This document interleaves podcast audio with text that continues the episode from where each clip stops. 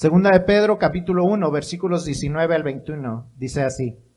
Tenemos también la palabra profética más segura, a la cual hacéis bien en estar atentos, como a una antorcha que alumbra en lugar oscuro, hasta que el día esclarezca y el lucero de la mañana salga en vuestros corazones, entendiendo primero esto, que ninguna profecía de la Escritura es de interpretación privada, porque nunca la profecía fue traída por voluntad humana, sino que los santos hombres de Dios hablaron siendo inspirados por el Espíritu Santo. Amén. Vamos a orar. Señor, te damos gracias. Damos gracias por tu, por tu amor y tu misericordia para con nosotros. Te damos gracias por tu palabra. Te damos gracias por la oportunidad de conocerte como nuestro Señor y Salvador. Padre, te pedimos que tú hables a nuestras vidas en esta mañana, que traigas el mensaje que tú tienes, que tu Espíritu Santo hable a nosotros.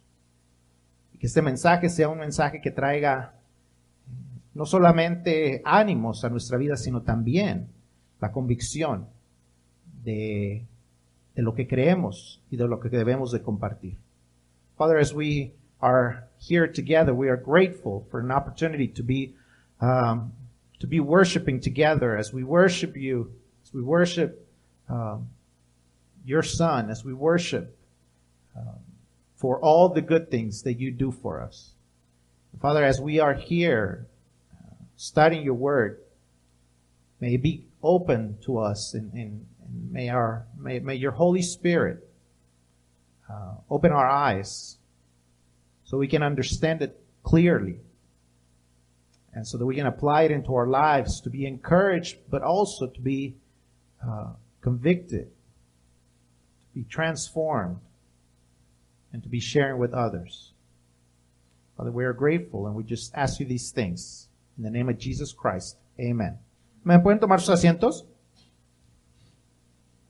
Continuamos con nuestra serie de mensajes acerca del fin del mundo, ¿verdad? Y la semana pasada uh, hablábamos de, de, por qué es importante estudiar las profecías, ¿verdad? Y hablábamos de que las profecías son los mensajes de Dios acerca de lo que sucederá en el futuro. Y vimos que algunas de las razones eh, son para estar preparados, para ser transformados, para ser animados y también para ser compartidos, ¿verdad? Dios nos da esos mensajes para que podamos estar preparados para lo que Él va a hacer, es para que podamos estar, ser transformados a causa de que él, él, él, nos está dando su mensaje y Él nos está diciendo cómo debemos de ser. Debemos de, de también ser animados porque su palabra nos dice que Él tiene la victoria a futuro y también debemos de estar eh, debemos de estar compartiendo con las demás personas que necesitan conocerlo. Y siguiendo con esta idea, hoy y la próxima semana vamos a hablar acerca del futuro específicamente de aquellos que somos creyentes, el futuro de aquellas personas que han entendido el mensaje de salvación, que a causa de nuestro pecado estamos separados de Dios y la única manera de resolver esa separación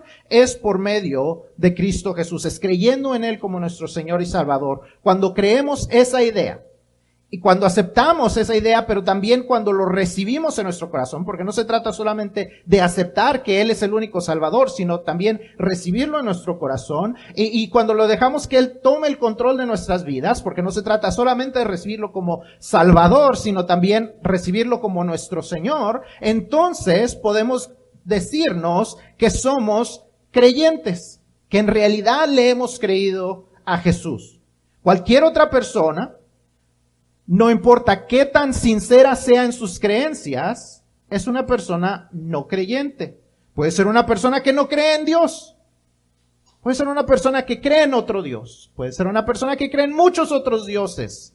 Puede ser aún una persona que dice creer en Jesús y dice creer que Jesús murió en la cruz eh, eh, por, por los pecados del mundo, pero aparte le quieren agregar alguna otra cosa. Alguna otra cosa que tiene que suceder para que sean salvos, que podemos hacer algo para merecernos o ganarnos la salvación. A cualquiera, a cualquier persona que cae en, en, en alguna de esas categorías le tenemos que llamar una persona no creyente. ¿eh? Porque es bien sencillo, es un contexto, un, un, una, un pensamiento, una idea bien sencilla. O creemos en la suficiencia del sacrificio de Jesús o no. O creemos o no creemos, o somos creyentes o no somos creyentes. Vivimos en un mundo, en una cultura donde toda la gente dice ser espiritual, donde mucha gente dice que esta es una nación cristiana, pero un verdadero cristiano es un verdadero creyente y un verdadero creyente es el que ha creído en la suficiencia de Jesús y le ha recibido como su Señor y como su Salvador. Ambas cosas son necesarias. Cualquier otra persona es una persona no creyente, sin importar cómo ellos se describan a sí mismos es una persona, o hay creyentes o hay no creyentes, ¿verdad? Y entonces, durante las próximas cuatro semanas vamos a ver el destino de, de, ambas eh, categorías. Vamos a ver dos semanas el destino de los creyentes, dos semanas el destino de los no creyentes, pero vamos a ver que es un destino muy, muy distinto para las dos clases de personas. Y yo espero que esto traiga tanto gozo y ánimo a nosotros los que hemos creído, como también la convicción de ser obedientes y, y transformados y compartidos, que más gente pueda conocer y más gente pueda tener esa misma esperanza que nosotros tenemos. Y si hay alguna persona que todavía no ha creído en esto, mi esperanza es que durante lo que hablemos acerca del futuro, tanto para los creyentes como la advertencia de los no creyentes, pues que también puedan entender por medio del Espíritu Santo su necesidad y puedan recibir a Cristo Jesús como su Señor y Salvador. As we continue to talk about the future, we, we said we were going to be talking about prophecy and we're going to be talking about the end times. We're going to be talking about specifically the end times for both believers and non-believers. And, and a, a, believer is a person who has believed in Jesus Christ as the Lord and Savior. The person who has believed that only through Jesus Christ can we actually have a personal relationship with the God of the universe. Anyone who believes anything different than that is a non-believer. Because either you believe that Jesus is sufficient, is enough to have a relationship or not. See, many people think, oh, there is no God. Of course, we would call them non-believers. We would call non-believers, you know, people that worship some other God or some other gods. We would say, oh yeah, they're non-believers. They don't believe in Jesus. But there's even people who say, oh yeah, I believe that Jesus died on the cross. Yeah, he was a, he was a good man. He was a good teacher. He was put on a cross. Um, but he's not God. That's a non-believer. A person who says, oh yeah, Jesus, yeah, he, he is God and he was God on the, on the cross. But besides just being crucified, I also have to be obedient, or I also have to be baptized, or I also have to do this and that and the other.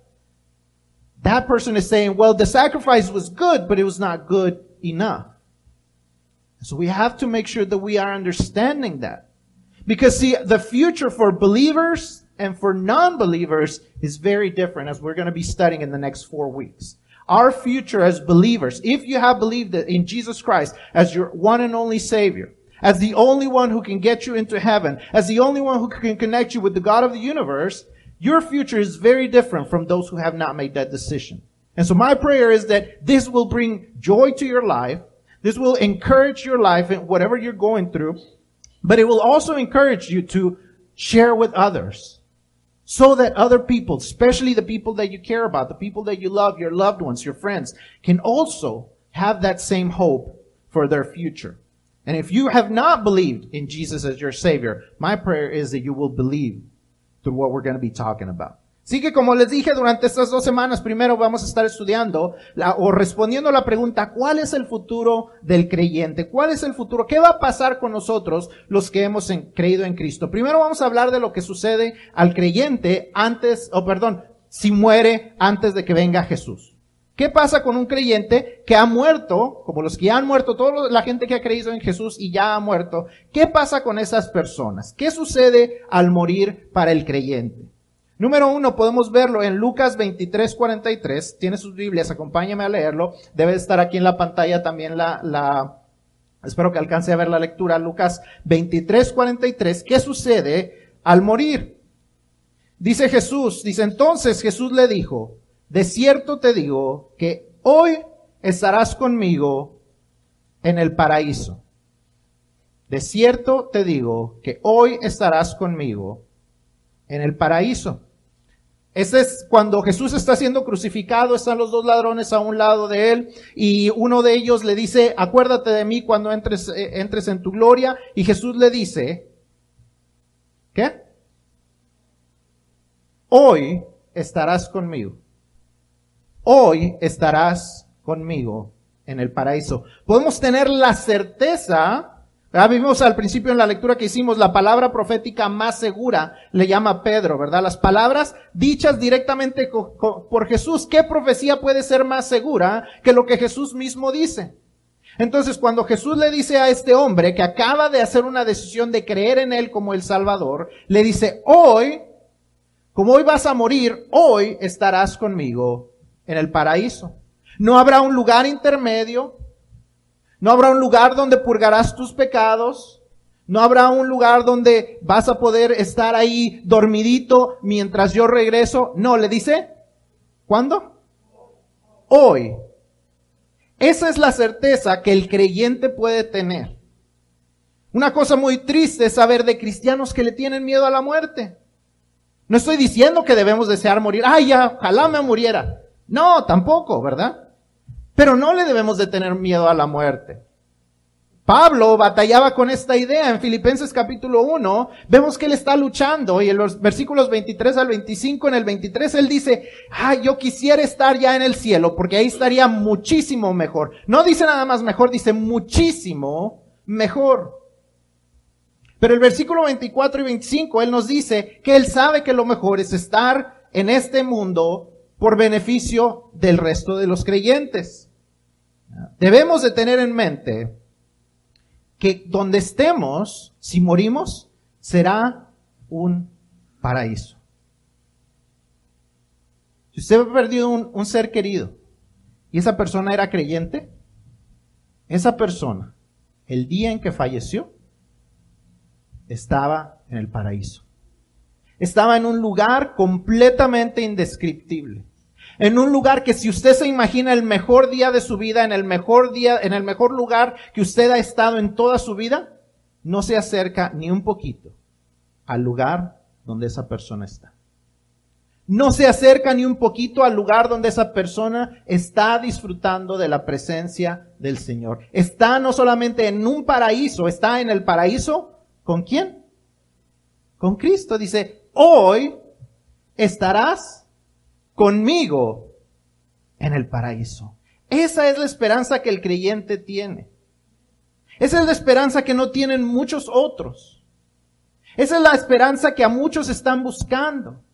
Esa es la esperanza que muchos quisieran tener, pero ay, yo creo que a lo mejor voy a tener que pasar por un purgatorio. Oh, no, es que a lo mejor, y, y a lo mejor regreso como una cucaracha. Oh, no, ¿y qué será de mí? ¿Qué será de mi futuro? El futuro lo tenemos asegurado aquellos que hemos creído en Jesús, porque aquellos que han creído en Jesús, aún los que han creído en el último momento, ya aquí como lo vemos con este hombre, sin ninguna otra esperanza, en los últimos minutos de su vida, esa persona tiene seguro que, que hoy estará conmigo en el paraíso. Participen. Hoy estará con, con, Cristo en el paraíso. Mucha gente que dice, ah, eso no es justo, vivió la vida que quiso, hizo todo lo que quiso y al final se arrepintió. Exactamente, no es justo. Pero ¿sabe qué? Por eso Cristo pagó por nuestros pecados, para que las cosas fueran justas. Y tristemente esa persona no pudo disfrutar la vida cristiana en este mundo. Eso sí, pobrecito. Pero aún en ese último segundo, si esa persona tomó la decisión, la promesa de Jesús, al que verdaderamente le creyó en Él como Señor y Salvador, dice, hoy estarás conmigo en el paraíso.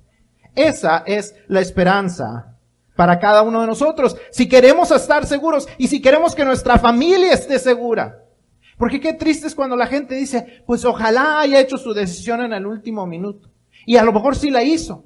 Pero qué tal si la gente puede tener la certeza.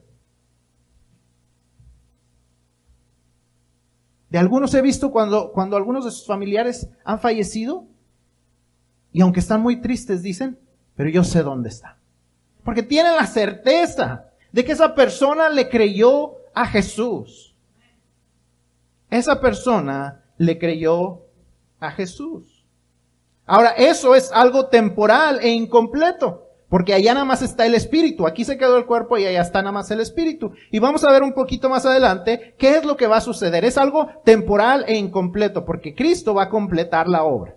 ¿Okay? Y eso lo vamos a ver más adelante. As we, as we wonder what is going to be the future of the believer. The first thing we have to know is what happens to the believer after death. What happens if a believer dies?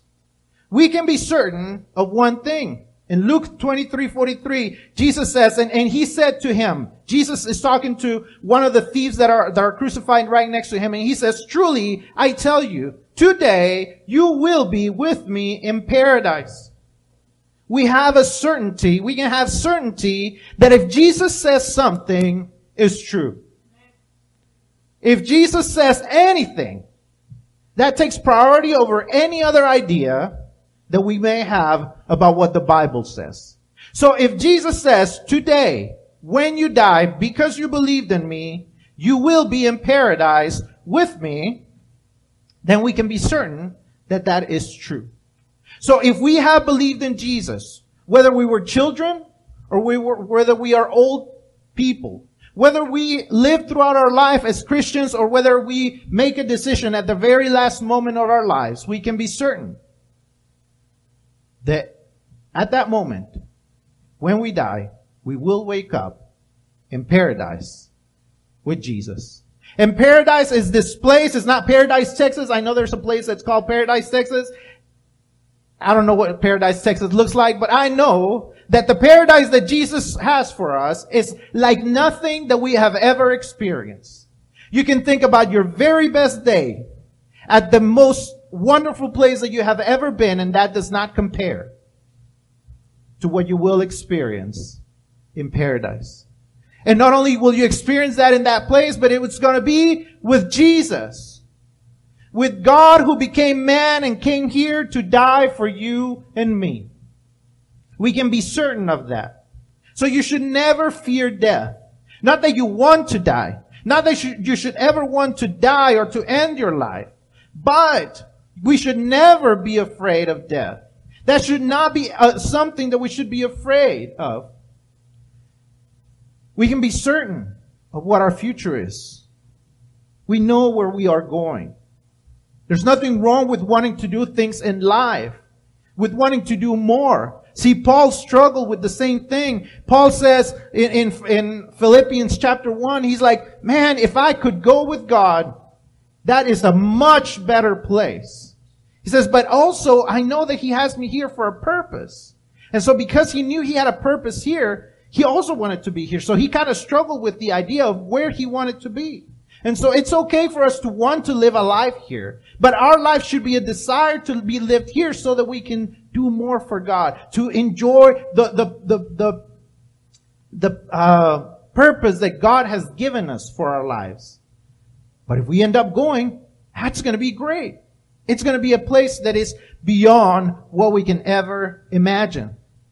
That's going to be something that was done for us by God's grace through the sacrifice of Jesus.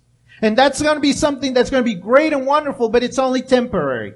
It's going to be temporary and incomplete because of what we're going to see in a little bit. Because you see, when we all go up there, it's going to be just our spirits. See, the people who have died, their bodies were here and their spirits are in paradise with Jesus, but Jesus is going to complete the work. And we're going to see what he's going to do in the future.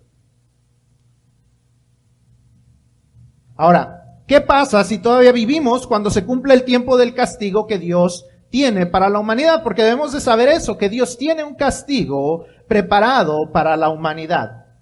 Hablamos de justicia hace unos, hace unos minutos y hablamos acerca de que lo justo es que quien se porta mal, quien se comporta mal, quien comete pecados, sea castigado. Y la humanidad ha cometido muchos pecados. Entre ellos, rechazar el regalo de Dios.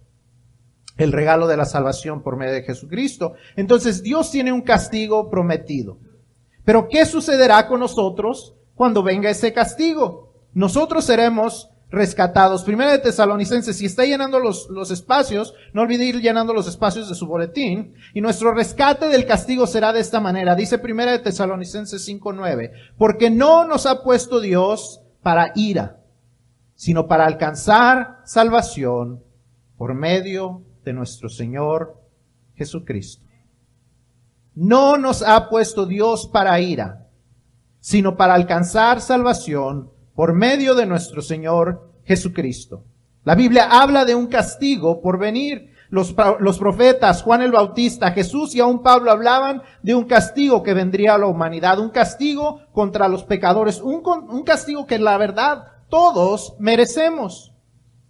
Cuando hablemos del futuro de los, de los no creyentes, vamos a hablar más acerca de ese castigo, así es que no vamos a tocar mucho ese, ese tema en, en este día y en la próxima semana, pero sí debemos de saber eso. Y eso es lo que nos debe también impulsar a compartir con la gente.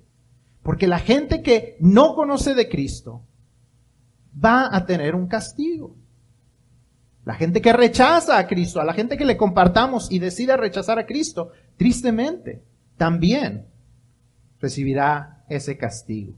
Pero la buena noticia es que nosotros podemos tener la seguridad de que seremos rescatados del día del juicio de Dios sobre la humanidad. Dios no nos puso como receptores de su ira a los que hemos creído en Él, sino que al contrario dice ahí en ese versículo que nos puso para ser salvados, para ser rescatados de ese castigo por medio de Cristo Jesús. El futuro de este mundo está sellado, el futuro de este mundo no va a cambiar.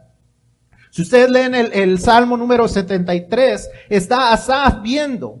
Y Asaf piensa en su vida y toda su obediencia a Dios y ve todas las dificultades por las que él, él ha tenido que pasar.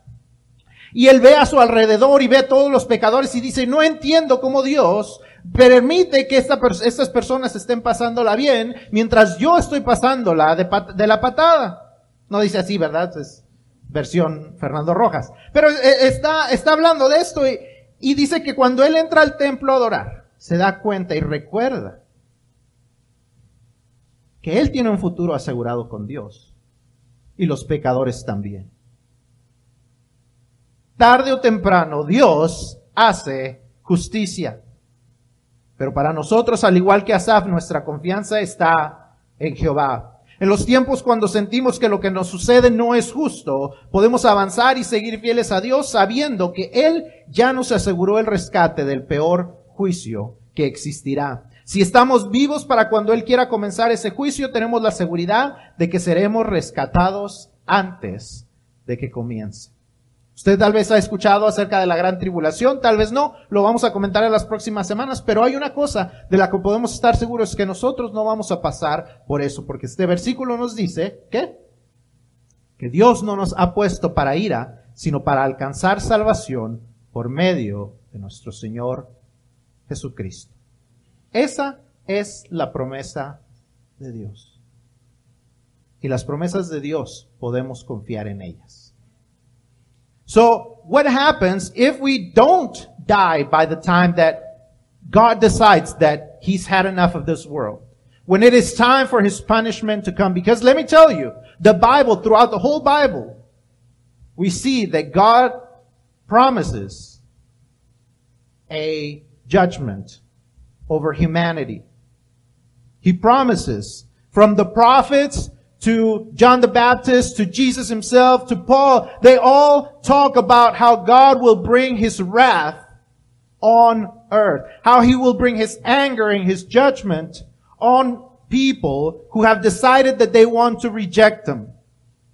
But yet we have a promise. We have a promise that we will be rescued from that punishment.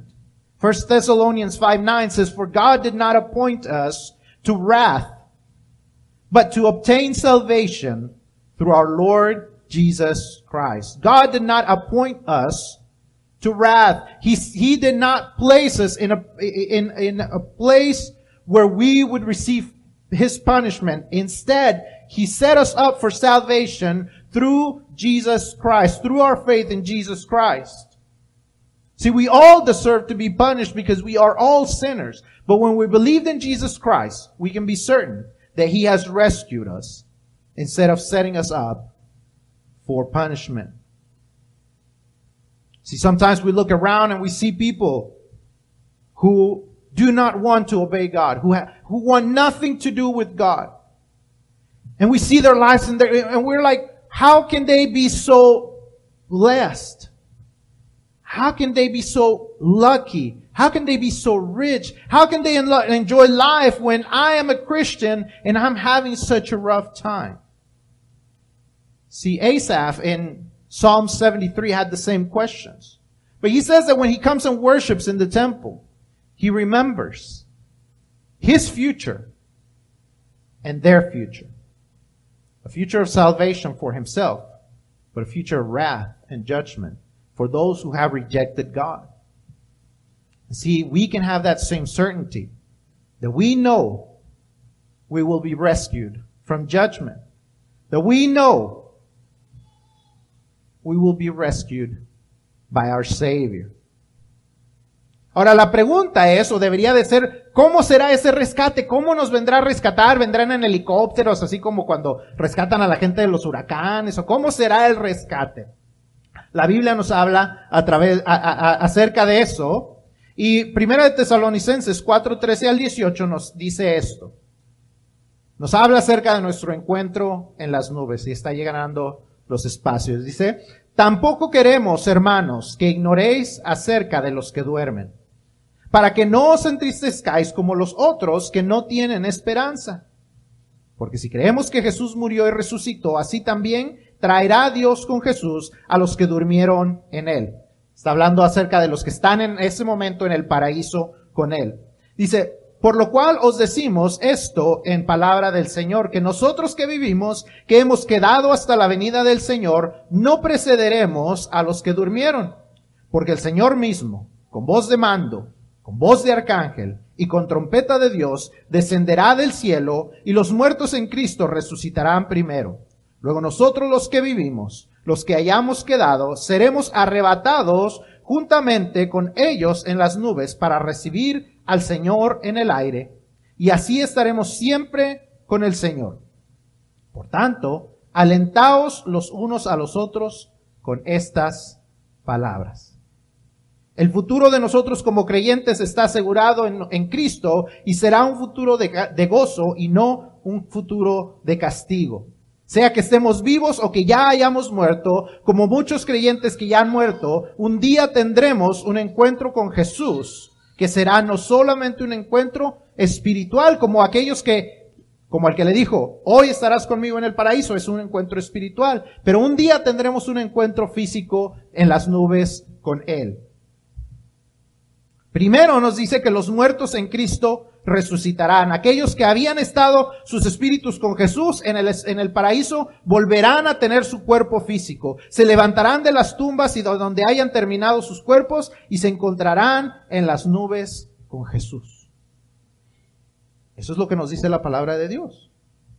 Que aquellos que murieron podrán tener otra vez sus cuerpos y más, vamos a ver un poquito más adelante cómo serán esos cuerpos, porque así como que yo querer recuperar este cuerpo se me hace que como que no, ¿verdad? Porque me falla aquí, me falla allá, ya no veo bien, bueno, nunca he visto bien, este, y entonces uno dice, no, pues otra vez ese cuerpo como que cargar con eso, pero vamos a ver más adelante la, la última promesa de la que vamos a hablar hoy, de parte de Jesús para nuestro futuro. Y dice que los que aún vivan ascenderán también a encontrarse con Jesús todos seremos eventualmente arrebatados, nos dice este versículo, ¿verdad? Tal vez usted ha oído la palabra rapto o arrebatamiento y uno piensa en esas palabras como que con un contexto un poco negativo, ¿verdad? Dice uno que vamos a ser arrebatados como cuando uno le arrebatan algo que es de uno y se lo quitan, ¿verdad? Cuando no le pertenece a esa persona. Pero más que hablar de que Dios está tomando algo que no es de él, simplemente nos está hablando de cómo será de que será una, de, la descripción es de algo que será muy repentino,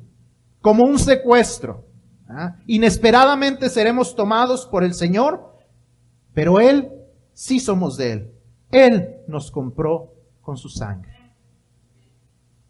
Pero así de inesperado, así como dicen de los secuestros express, así nos tomará Él. Será algo completamente inesperado, cuando sea, pero cuando suceda, debemos de saberlo, debemos reconocerlo, cuando empecemos a sentir que nos empezamos a elevar, si todavía estamos vivos, debemos estar seguros de qué es lo que está pasando. Ya sabemos hacia dónde vamos.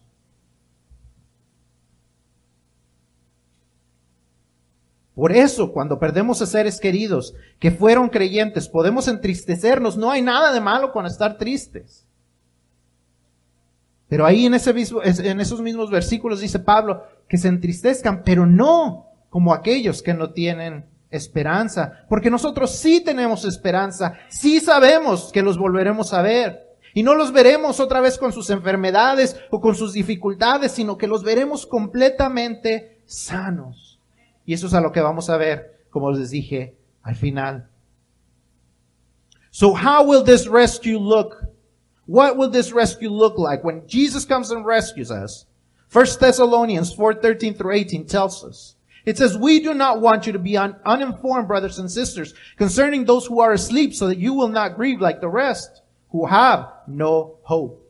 For if we believe that Jesus died and rose again in the same way, through Jesus, God will bring with him those who have fallen asleep. So the people that, that Jesus promised, you will be in paradise with me today. See, they are spiritually with him. But it says that they, that he will bring them with him.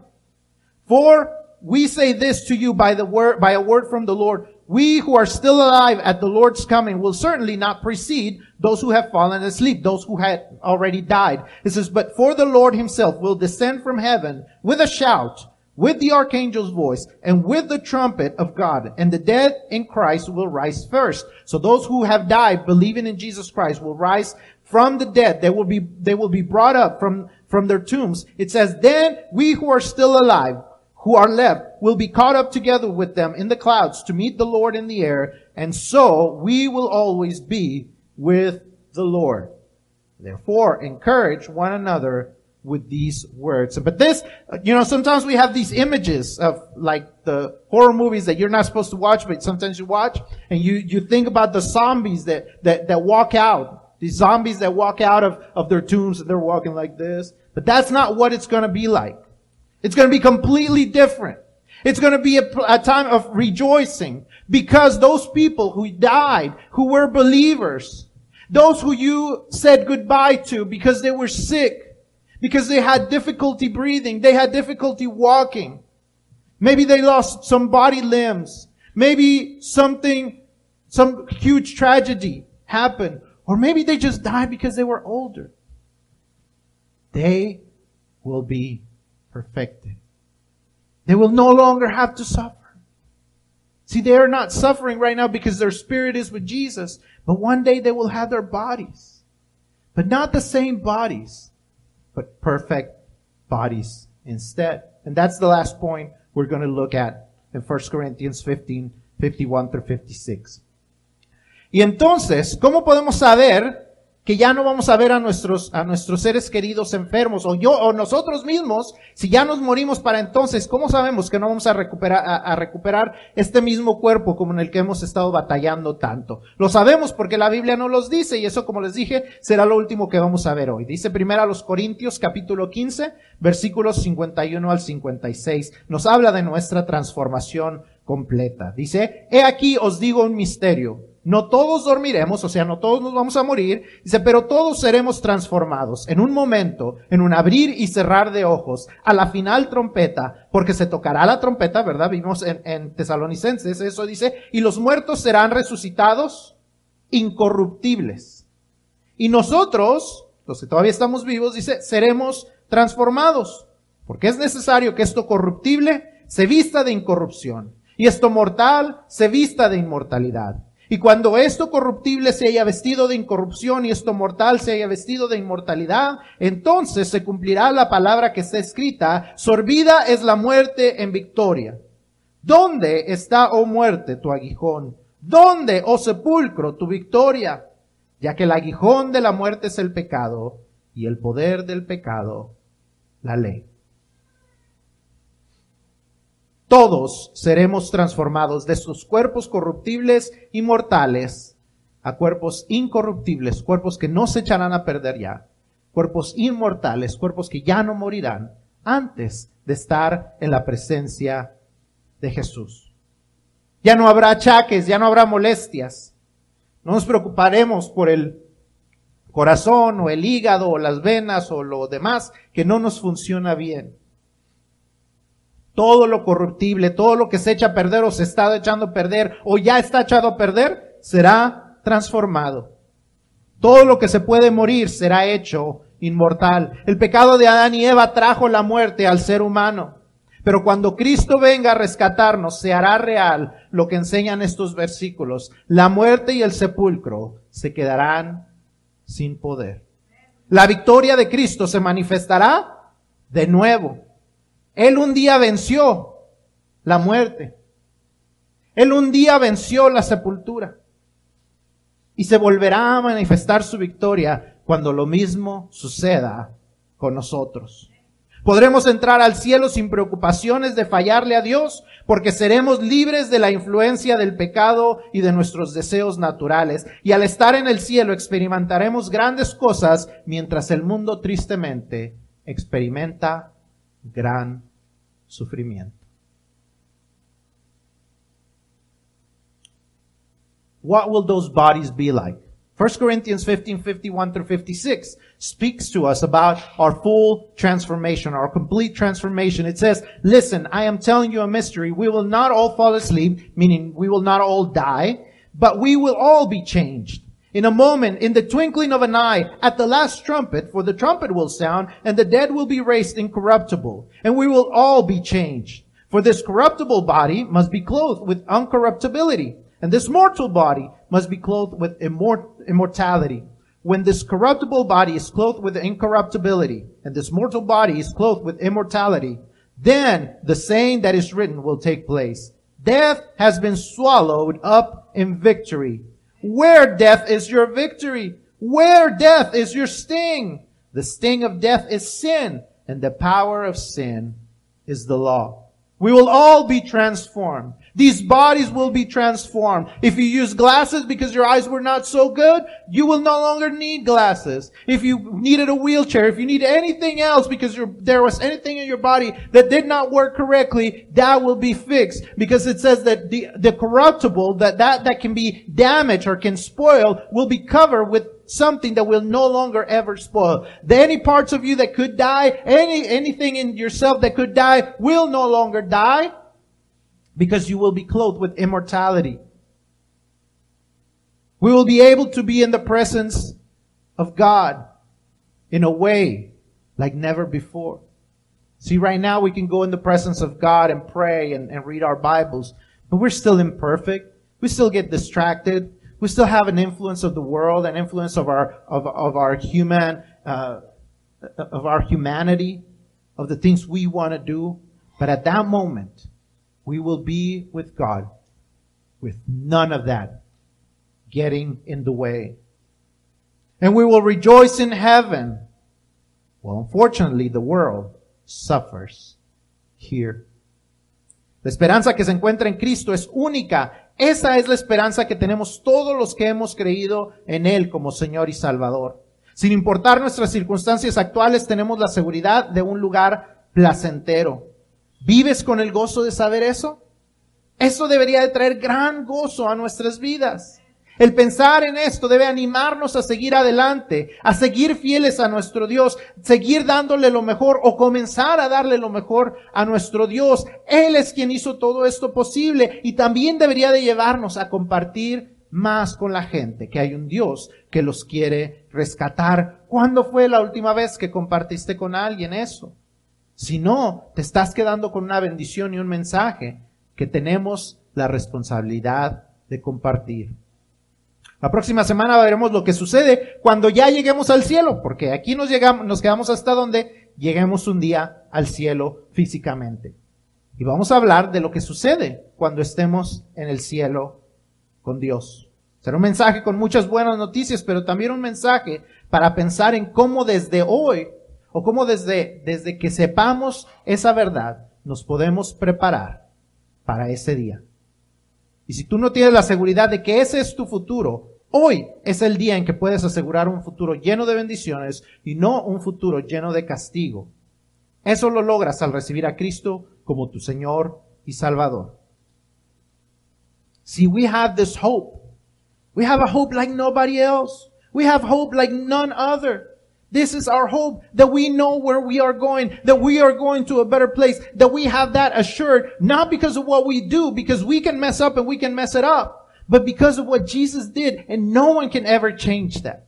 See, when we trust Jesus, when we put all of our belief, all of our trust in Him, we can be assured that this, what we just read, is our future, that these promises are promises for us.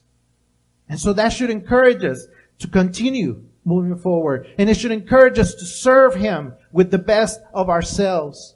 It should move us to share with others that need to know about their future and about how that can be changed. Next week we're going to be talking about what happens once we get up to heaven. What will happen once we are up in heaven? We're going to be talking about that and we're going to be talking about how to get better prepared while we're here on earth to have a better time on that day. And if you're not certain that that is your future yet, if you're not sure that Jesus is already your Savior, if you have not made that decision, today is the day. Today is the day. And so I want to invite you to make that decision today. And if you make that decision today, I want to know about it. I want to help you. Si usted no ha tomado la decisión de creer en Cristo Jesús como su Señor y Salvador, hoy es el día para hacerlo. Hoy es el día para tomar esa decisión. Y si no lo ha hecho, hágalo. Si no sabe cómo, hable conmigo. Y si quiere hacerlo, lo le podemos ayudar hoy.